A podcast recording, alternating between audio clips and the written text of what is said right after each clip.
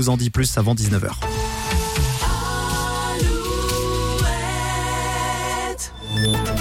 Alouette, les infos. Avec Fabienne Lacroix, bonsoir. Bonsoir Julien, bonsoir à tous. Les États-Unis n'enverront pas de soldats combattre en Ukraine, c'est ce qu'affirme ce soir la Maison Blanche après les déclarations hier d'Emmanuel Macron, le chef de l'État qui n'exclut pas lui un envoi des troupes au sol en Ukraine. Le Parlement devra d'ailleurs prochainement se prononcer sur la question du soutien de la France à Kiev. Les Européens eux, débattent actuellement d'une directive instaurant une visite médicale obligatoire tous les 15 ans pour conserver son permis de conduire. Elle serait même à passer tous les 5 ans pour les chauffeurs de camions et de cars. Le vote est prévu demain.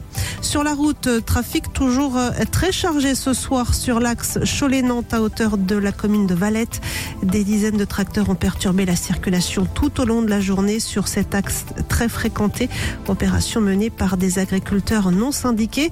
D'autres agriculteurs appartenant cette fois à la Confédération paysanne, eux, ont investi ce midi le stand de Au Salon de l'Agriculture pour dénoncer les prix du lait jugés trop bas.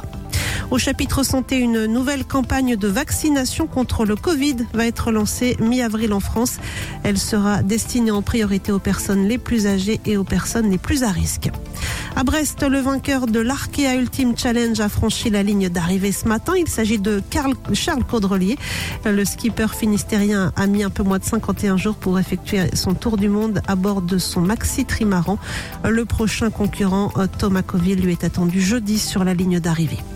En rugby, 10 joueurs prolongent l'aventure avec le Stade Rochelet, parmi lesquels Pierre Bourgarit, Antoine Astoy, Levani Botia, Reda Wardi ou encore Grégory Aldrit, le capitaine des Jaunes Noirs qui avait déjà confirmé vendredi rester au Stade Rochelet jusqu'en 2029.